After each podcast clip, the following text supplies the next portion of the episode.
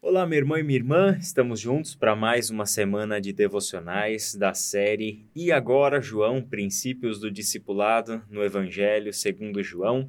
E nós vamos conversar um pouco nesta semana, com base em primeiro lugar sobre aquilo que foi a mensagem do André no domingo passado e também ao longo da semana vamos introduzindo o assunto da próxima mensagem que nós conversaremos sobre João capítulo 15. Hoje nós vamos falar um pouquinho sobre o texto que está lá em João, capítulo 14, versículo 27. E esse é um texto muito especial dentro do Evangelho de João, porque ele traz a, uma temática que é recorrente dentro das Escrituras. Esse texto traz, na instrução de Jesus para os seus discípulos, uma repetição de algo que Deus vem dizendo ao seu povo ao longo de toda a história, que é lidar com a questão do medo. Jesus, assim como Deus vem dizendo, ensinando e dando os recursos para o seu povo, precisa trabalhar com os seus discípulos sobre como eles devem lidar com o medo.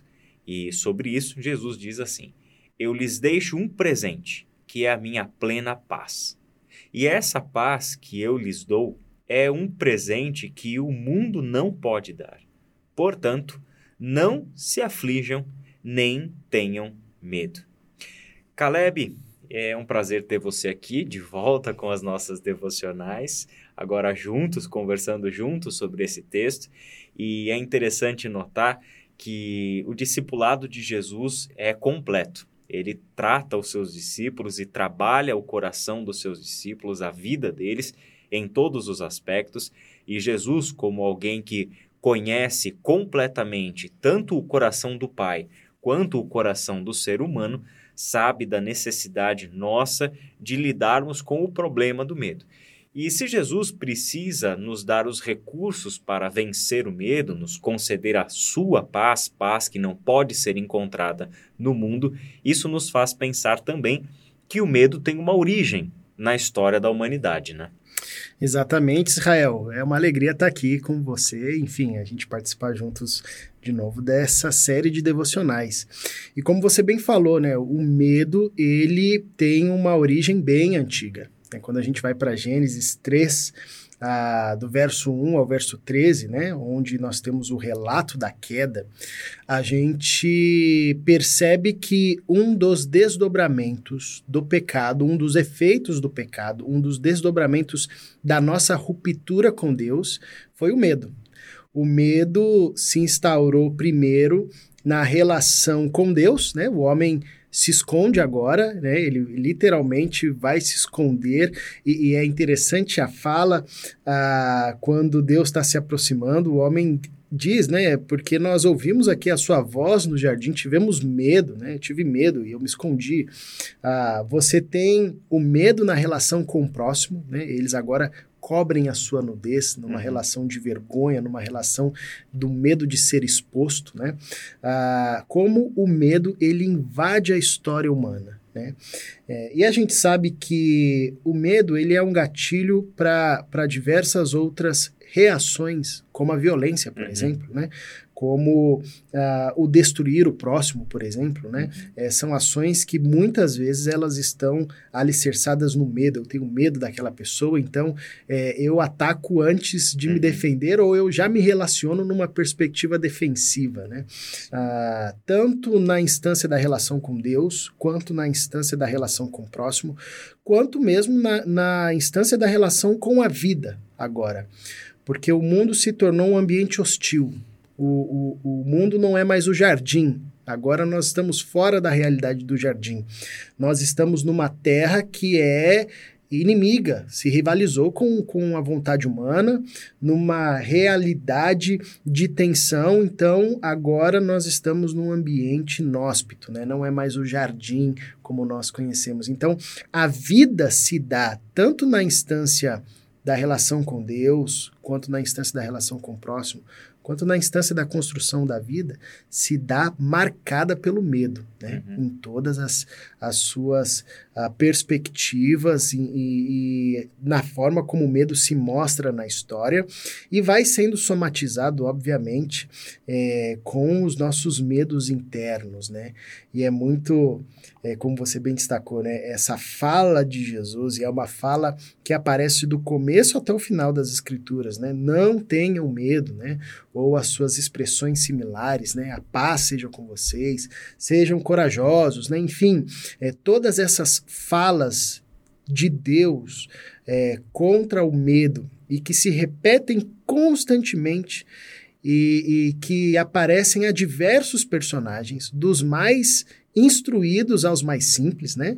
A gente percebe que o medo é algo que afetou tanto Moisés, né, uhum. que cresceu, por exemplo, sendo treinado para ser é, é, suceder Faraó num, num contexto de, de, recurso, como pessoa simples, né? Uhum. É, não importa o contexto, essa fala de Deus vem de fato confrontar um grande problema do ser humano, um grande problema da humanidade, que é a sua relação com o medo. Pois é, e quando a gente é, pensa nessa relação quebrada, essa ruptura que você mencionou, que nós encontramos uh, como o evento principal, a, a queda lá em Gênesis capítulo 3, fica muito claro que Deus não precisa proferir uma sentença contra o ser humano para que ele tenha medo. Uhum. É a própria presença de Deus. Por ser santo, já provoca naturalmente neste ser humano, sob os efeitos do pecado, a, a sensação de medo, o Sim. temor, né? Faz com que ele tema estar na presença daquele que é santo. Isso uhum. aconteceu com Adão lá no jardim, isso aconteceu com Isaías no capítulo 6 do seu livro. Isso aconteceu com Pedro, uhum. quando teve sua experiência com Sim. Jesus, né? Afasta-se de mim porque eu sou um homem pecador, uhum. né? Então, esta própria presença de Deus já suscita no ser humano o medo uhum. por causa do nosso estado de pecado. E aqui nesse texto de João 27 é maravilhoso que Jesus diz, né? Porque ele dá, ele concede como presente a sua paz. E é a paz que não pode ser encontrada no mundo. Uhum. E a paz que não pode ser encontrada no mundo, o shalom de Deus, no conceito original lá dos hebreus, é a restauração de todas as coisas. Né? Quando Jesus concede então aos seus discípulos paz, ele está fazendo novas todas as coisas. Sim. Ele está fazendo seu coração inteiro novamente, e o coração inteiro é o coração integrado ao coração do Pai. Uhum. Não é por um acaso que esta fala de Jesus que lhes concede a paz, razão pela qual eles não precisam mais ter medo, acontece justamente quando ele está prometendo para eles o envio do Espírito. Né? Então, é o efeito reverso do que aconteceu no Éden com o pecado. Lá, o pecado gerou a separação entre o ser humano e Deus. E aqui, Jesus está promovendo a união entre o ser humano e Deus ao conceder aos seus discípulos o Espírito Santo do próprio Deus. Uhum. Então, este é um texto que nos traz à memória ah, aquilo que é mais importante para nós enquanto discípulos no que diz respeito ao medo. É, nós não queremos viver com medo. Nenhum ser humano quer viver com medo. Nenhum ser humano é, é, gosta do medo. Isso não é normal. Isso é patológico, inclusive. Né? A gente pensar que é possível vencermos o medo por um recurso espiritual, por um recurso do evangelho, uhum. isso é maravilhoso. E é exatamente isso que é, Deus nos dá em Jesus como uma ferramenta, como algo que deve ser prático para nós. Sim. Sempre trazermos a memória que por que estamos em Deus, por que estamos perdoados em Cristo, né?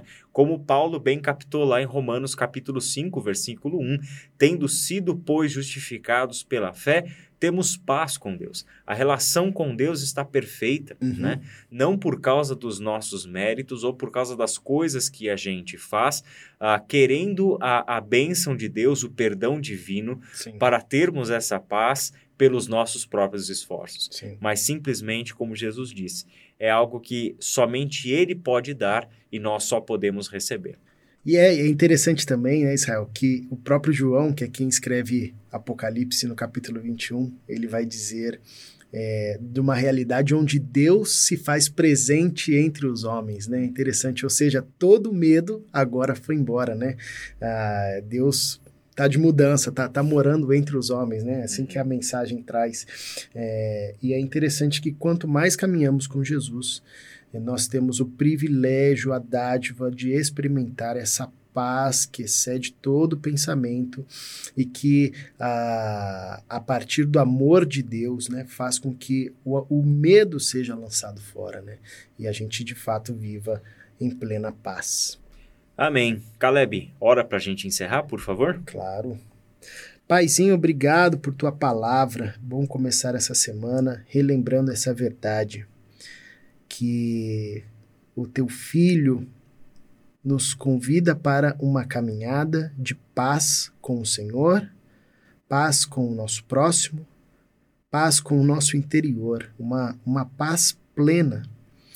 E a gente não precisa ter o coração perturbado. A gente reconhece que o medo é algo crônico nosso e que nós, em muitas situações, instâncias, enfim, lidamos com essas questões, com essa questão do medo. Mas a gente reconhece também que em Ti nós encontramos segurança e podemos confiar. Que o nosso coração se apegue a Ti e que cresçamos nessa verdade. Em nome de Jesus. Amém.